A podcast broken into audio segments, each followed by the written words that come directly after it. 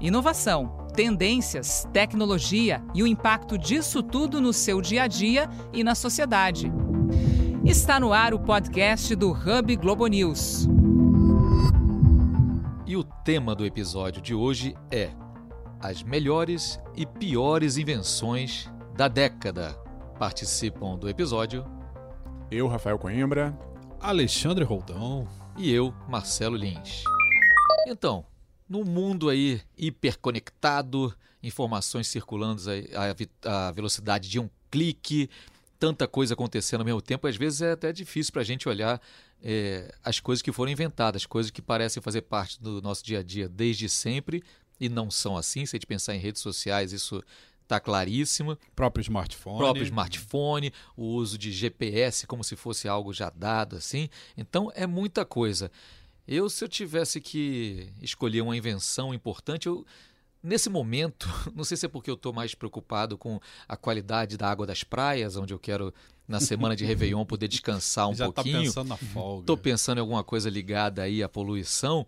Eu pensaria numa invenção, na verdade, antiga, mas que só passou a ser utilizada com mais frequência há bem pouco tempo, há coisa de um ano ou dois anos, que é o canudo de papel. Canudo de papel substituindo o canudo de plástico um gesto aí contra a cultura do desperdício e do lixo exagerado. Mas isso é só para a gente começar aqui nossa conversa. Só para esquentar. Só para esquentar. Rafael. Eu fiquei quebrando a cabeça para tentar achar uma invenção, não a que fosse melhor, porque eu achei esse conceito complicado, mas a que então, tivesse. Então, peraí, nós estamos começando então a fazer a rodada das melhores invenções. É, é então, mas melhores no sentido é que eu acho que teve mais impacto e a que mudou a cara da nossa sociedade nesses últimos 10 anos que foi o Instagram.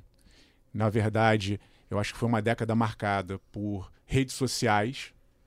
Essas redes mudaram completamente os nossos comportamentos e o Instagram, para mim, é o símbolo de uma cultura é, que ficou meio narcisística, de você estar tá o tempo inteiro é, tendo que se mostrar, tendo que participar do mundo de alguma forma em rede social. O pau de selfie seria a invenção, vamos dizer assim, material do Instagram, que é ali do, do meio dos anos 10, que deu uma sumida um pouco, mas mudou, mudou a nossa forma de interagir. Muita gente está fazendo listas aí, as grandes revistas, os grandes sites e tal, e um deles aí, se eu não me engano, acho que foi o New York Times, falou que Nessa sua seara aí que você está falando do, no Instagram, a grande invenção teria sido a câmera do selfie. Isso. Né? Aquela uhum. câmera apontada para você, que é justamente para isso, para registrar, registrar os seus momentos pessoais, aqueles que vão imediatamente para o Instagram. Né?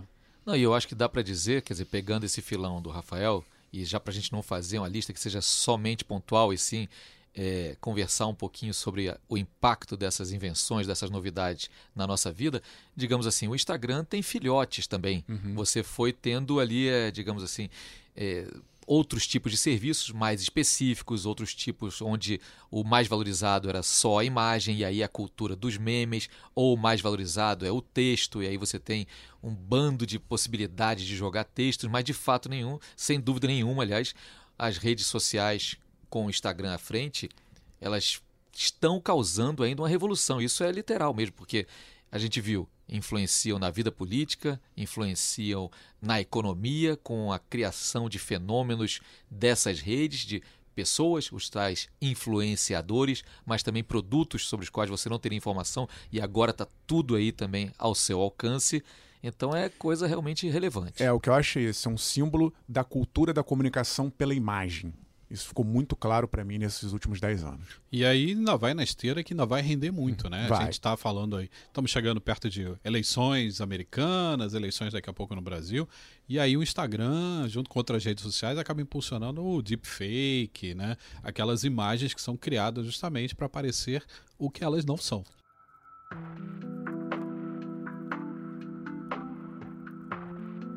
Qual, é, qual foi a sua escolha, Rodão? Olha, eu. Minha pauta, quando eu fui pensar na invenção, na melhor invenção, eu quis, na verdade, pensar na que tivesse a maior abrangência, a que eu usasse, que você em casa que está ouvindo aí usasse, ou que você tivesse com ela contato aí todo dia.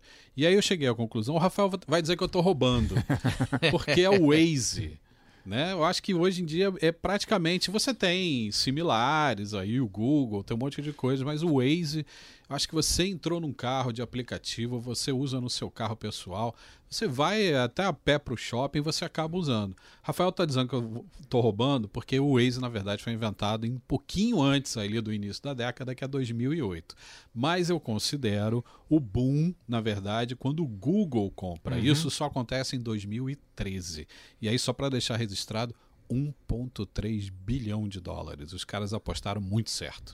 E, Rodão, você escolheu um serviço, um aplicativo que junta várias dessas coisas sobre as quais a gente está falando. Porque junta rede social, porque ele é também colaborativo, já que usa a opinião e as informações é, fornecidas pelos seus usuários, e também tem a conectividade como marca maior e também um jeito de colocar publicidade ali diferenciado, né? Ele foi se moldando. E eu me lembro perfeitamente, em 2014, eu estava em São Paulo no final do ano e entrei num táxi que eu pedi para o cara me levar para tal lugar e pela primeira vez eu ouvi um motorista de táxi dizer para mim: "Eu vou colocar aqui no Waze que vai dar para gente o caminho com menos trânsito".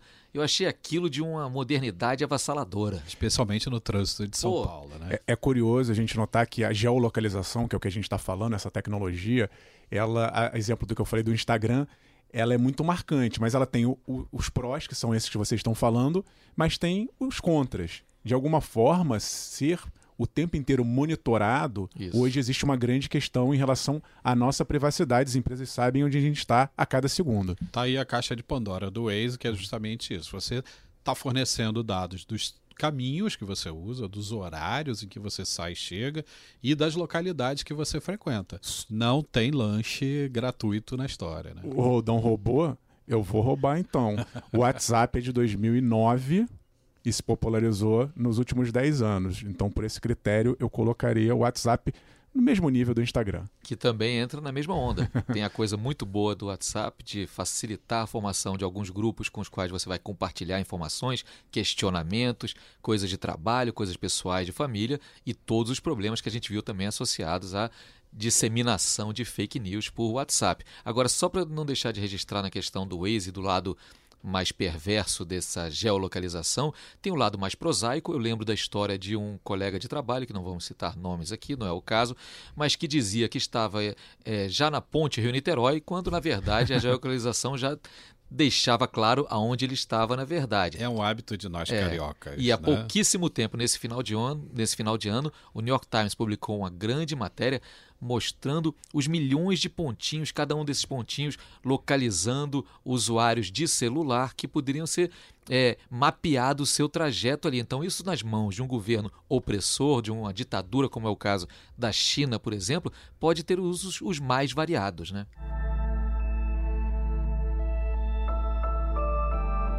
Vamos agora então para as decepções. Rodada do flop agora. O que, que você achou que foi o pior de tudo, Marcelo Lins?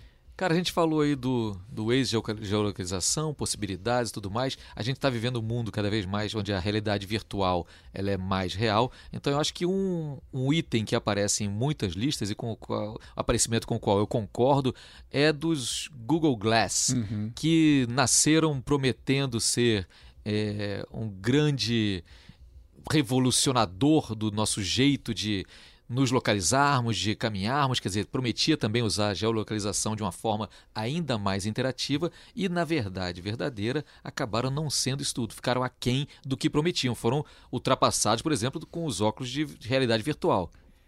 Concordo, fiquei quase nessa escolha do Marcelo Lins, mas eu acho que a grande decepção para mim desses últimos 10 anos foram os carros autônomos. Começaram ali em 2010 com muita força.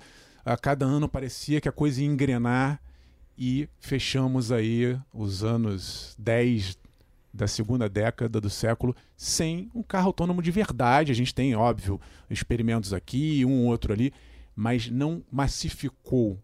o carro elétrico, sim, esse emplacou, mas o carro autônomo, para mim, foi uma super decepção. Eu espero que quando a gente estiver fazendo o podcast de encerramento da próxima década, ele não esteja nessa lista aí dos flops. É.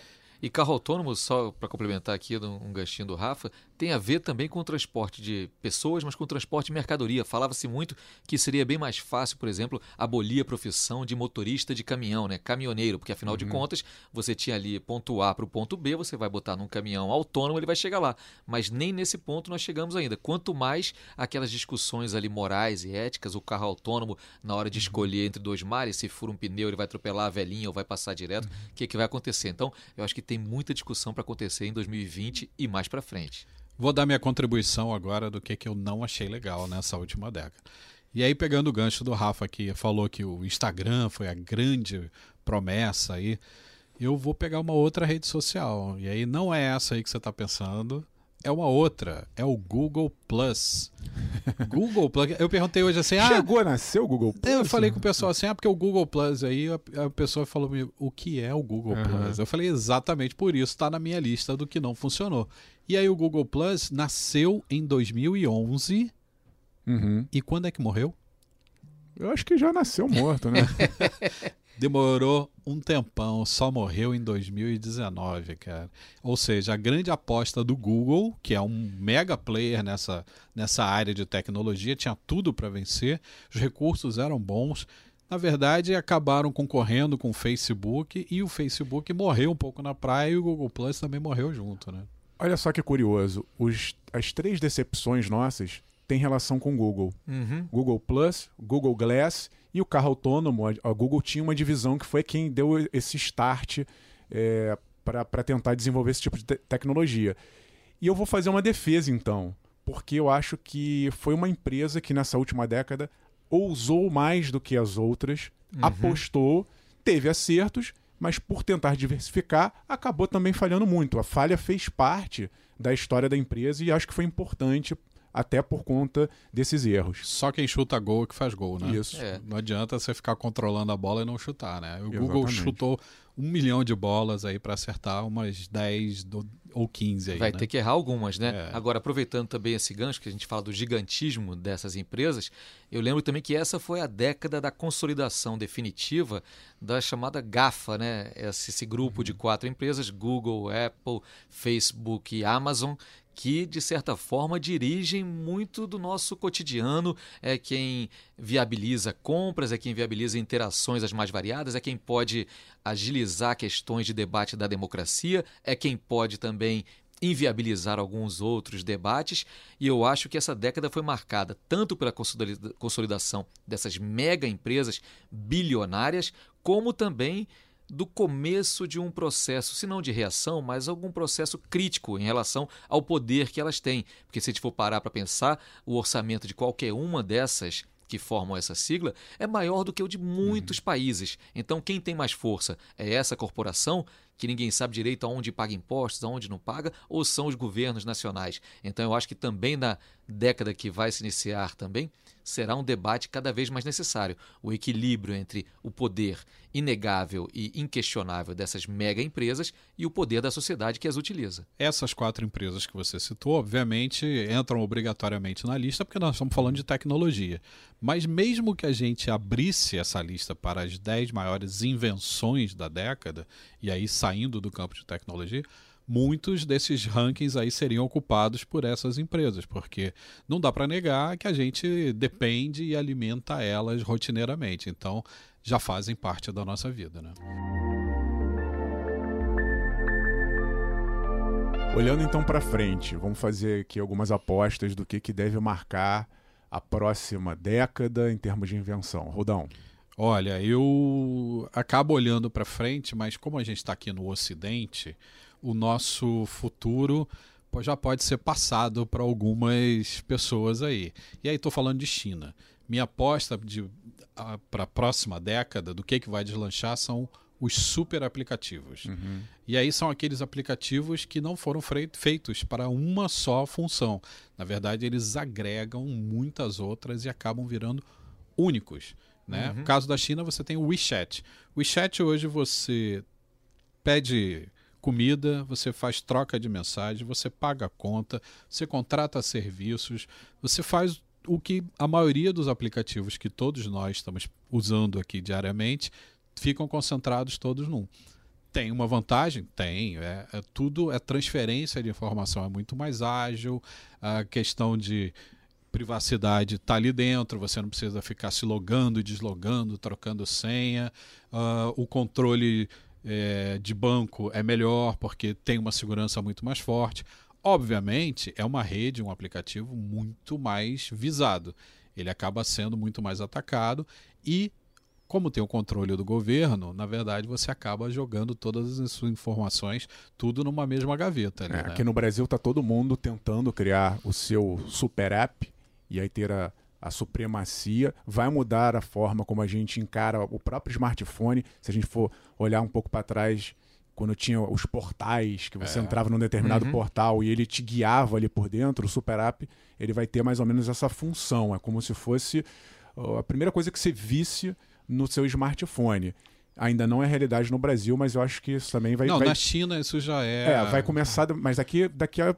Nos próximos dois, três anos a gente vai ter uma, uma ampliação muito forte. E isso vai ocasionar a morte de um monte de outras Sim, coisas que claro. a gente usa. Aí começar pelo cartão de crédito, dinheiro, vai mudar toda a uhum. nossa rotina. E já que você tocou, vocês dois tocaram na questão que diz respeito especificamente também ao Brasil, a minha torcida mais do que uma aposta é que o Brasil entenda de uma vez por todas que o investimento em pesquisa nessa área de informação, de tecnologia da informação, de tecnologia em geral, ele é fundamental para o redesenho do mapa é, geopolítico do mundo. Quem ficar fora disso aí vai ser apenas um consumidor do que a China, os Estados Unidos ou a Europa estiverem produzindo. E a gente sabe que temos capacidade e cabeça suficiente para entrar nesse jogo também, mas isso exige uma posição determinada do governo e tudo mais para fazer. Agora, minha aposta em relação à próxima década é um pouco diferente. Eu aposto ainda numa revolução que está aí também, quicando, que é do transporte, digamos, pelo ar em suas mais variadas é, qualidades. A gente já teve aí a revolução dos drones acontecendo em várias áreas, tem o carro autônomo que pode ser voador também e tem as viagens ali espaciais ou viagens no próprio planeta, mas que vão contar com a, uma chegadinha ali na estratosfera, né, com esses foguetes que já estão em teste de empresas como a SpaceX e outras a tantas, Virgin Galactic. Virgin Galactic e por aí vai, que sai tem empresa indiana também trabalhando nisso, tem empresa japonesa trabalhando nisso. São todas iniciativas que prometem encurtar muitíssimo a duração de viagens que hoje se levam horas e horas podem levar apenas minutos para qualquer lado do planeta. E aí eu acho que a integração será maior do que nunca. Eu gosto do Marcelo Liz, que ele vai do canudo de papel à viagem intergaláctica. Olha, pegando o gancho na viagem intergaláctica, minha aposta para a próxima década é a internet por cinturão de satélite. Tem grandes empresas aí numa, numa corrida espacial, Amazon, Uh, o próprio Elon Musk está já com satélite no, no, espaço. Eu acho que nos próximos 10 anos a gente vai conseguir ter internet, não sei se banda larga, mas onipresente até em lugares onde hoje não existe internet. A gente tem que lembrar que metade do mundo ainda não está conectada. Isso vai ter um impacto muito grande sobre as operadoras de telefonia, elas correm um grande risco, inclusive de desaparecerem ou terem que se transformar radicalmente para sobreviver. E eu fico pensando no domínio dessas grandes empresas, uhum. te dando um acesso, entre aspas, de graça. A gente sabe que não vai ser de graça, mas como isso pode ter um impacto na nossa vida. Olha aí, internet interligada por satélite, coisa que não acontece hoje. O mundo depende muitíssimo né, dos cabos é, transoceânicos que estão aí cortando os oceanos é, do planeta. A China, inclusive, enquanto estamos falando, a China está no grande processo de substituição de cabos, de colocação de novos cabos dela para ela ficar mais independente dos cabos colocados já pelos Estados Unidos e por alguns países europeus. A internet por satélite conectada ela cria também um nicho para a ciência brasileira, porque isso tem a ver também com o lançamento de novos foguetes que vão colocar esses satélites em órbita. E vamos lembrar da base de Alcântara, para a qual o Brasil fechou um acordo com os Estados Unidos, que lhe dá grande liberdade ali, mas que pode ser uma grande fonte de rendimento e de insumos para pesquisa também, com o lançamento de foguetes de telecomunicações a partir do Brasil. Reta final agora, vamos falar daquelas promessas que a gente acha que vão capotar nos próximos 10 anos aí.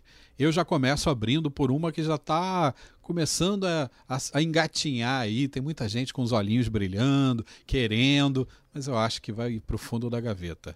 Celular com tela dobrável. Os foldable phones, aquele tijolão que o pessoal vai dobrar a tela. Primeiro que me dá nervoso de ver aquela tela quase quebrando, aí o pessoal dobrando. Ou seja, estamos vendo a volta dos fones com flip. Será? Eu também não vejo, não vejo muita função nem em celular com tela dobrável, nem em tela de TV dobrável. Eu acho que não faz o menor sentido, mas é uma, é uma, é uma aposta interessante.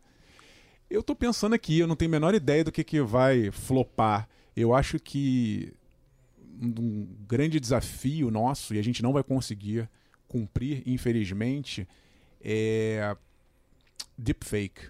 Uhum. Vai ser um trabalhão para a gente conseguir. Está muito acelerado. É, está muito acelerado. As falsificações em vídeo, principalmente, estão muito elaboradas. E por mais que as empresas, as grandes, estão tentando aí elaborar mecanismos de identificar, eu acho que sempre alguém vai conseguir passar, infelizmente, por cima e isso vai acabar criando um pouco mais de desinformação. A gente já está com um problema grande de desinformação com texto, com imagem estática e o vídeo deepfake vem aí para complicar ainda mais. Tomara que eu queime minha língua. E do meu lado, eu não dá para antever, mas se eu tivesse que dar uma olhada ali na frente a partir do que a gente já conhece, é, tem um certo redirecionamento do, do uso das impressoras 3D. Então eu acho que não vejo muito como isso se popularizar no caso de alguns produtos como alimentos, comida, uhum. a não ser em questões muito específicas. Alimentos para uma zona de guerra, uma zona é, devastada por algum fenômeno natural, e ali você tem que criar na hora a partir de insumos que você leva em sacos e depois você junta para fazer uma, uma outra comida. Mas a popularização do alimento para todo mundo, eu acho muito difícil. Assim como o uso de impressoras 3D de modo mais pueril. Eu vejo mais o uso delas, talvez, em questões ligadas a obras de arte que não vão precisar mais viajar para serem vistas no mundo Mas todo. Mas tem um uso bom, né? isso aí uhum. pode ser usado. Você falou em impressão de comida em impressão 3D. de comida 3D para viagens intergalácticas. Você imagina Aí que junta é, coisa com a outra. Você vai poder levar minimamente os compostos químicos ali e fabricar uma pizza no meio é do verdade. caminho para Marte. Mas eu não acredito que seja a impressora 3D vai ser usada para imprimir comida em casa, de, na casa de todo mundo, por exemplo. Chegando agora aqui na reta final do nosso podcast Hub Globo News. A gente agradece a todo mundo que tornou possível mais esse episódio, claro, ao Rafa, ao Roldão, eu, Marcelo Lins, desejando aí um 2020, uma década nova cheia de ideias novas também. Roldão tem aquele lembrete de sempre. Você pode assinar o podcast para receber toda semana um episódio novo que a gente vai fazendo. E aí é fácil escutar g1.com.br/podcasts ou pelos agregadores Apple, Spotify, onde você preferir. Bom, agradecendo aqui ao áudio perfeito do Adriano Moraes. Ficamos aqui e nos vemos em 2020 com novas tecnologias que mudarão o rumo das nossas vidas. Até o ano que vem, feliz ano novo. Feliz ano novo. Até lá, feliz ano novo para todos.